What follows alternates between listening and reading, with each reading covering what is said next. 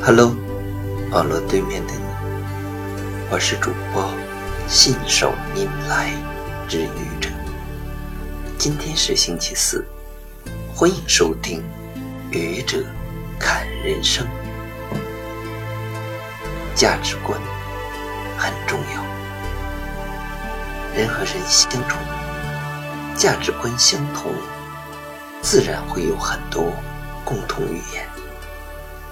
价值观不同，必然会有很多矛盾冲突。古人说：“道不同，不相为谋”，就是这个道理。所以，当你要寻找自己终身伴侣的时候，一定要找一个价值观和自己相同的人。设想，一个金钱之上的人能够与一个亲情之上的人幸福的携手一生。在现代企业中，基于价值观的管理也被人们所称道。一个企业的员工必须认同企业的核心价值观，才会被企业所接受。重用。马云领导的阿里巴巴公司，还堂而皇之的把价值观作为员工考核的内容之一。与企业价值观不符的人，即使有再高的能力，也不用；用了，也极有可能在将来的某一天被驱逐出公司。然而，很难有两个人的价值观完全相同。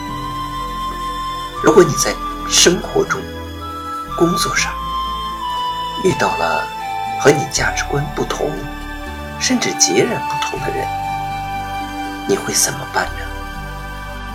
如果你本着道不同不相为谋的原则，立刻和那个人绝交，我只能说。你是不是太傻、太天真了？实际上，一个人和你的价值观不同，说明不了什么。只要他的价值观不违背法律和社会公德，就无所谓对错，只是一种个人选择罢了。你可以选择不和他成为朋友。但你照样可以和他交往，做他的同学、同事或者合作伙伴。重要的是寻找你们双方价值观的共通点，为对方创造价值。如此，价值观不同，那又如何？谢谢你的聆听，欢迎关注。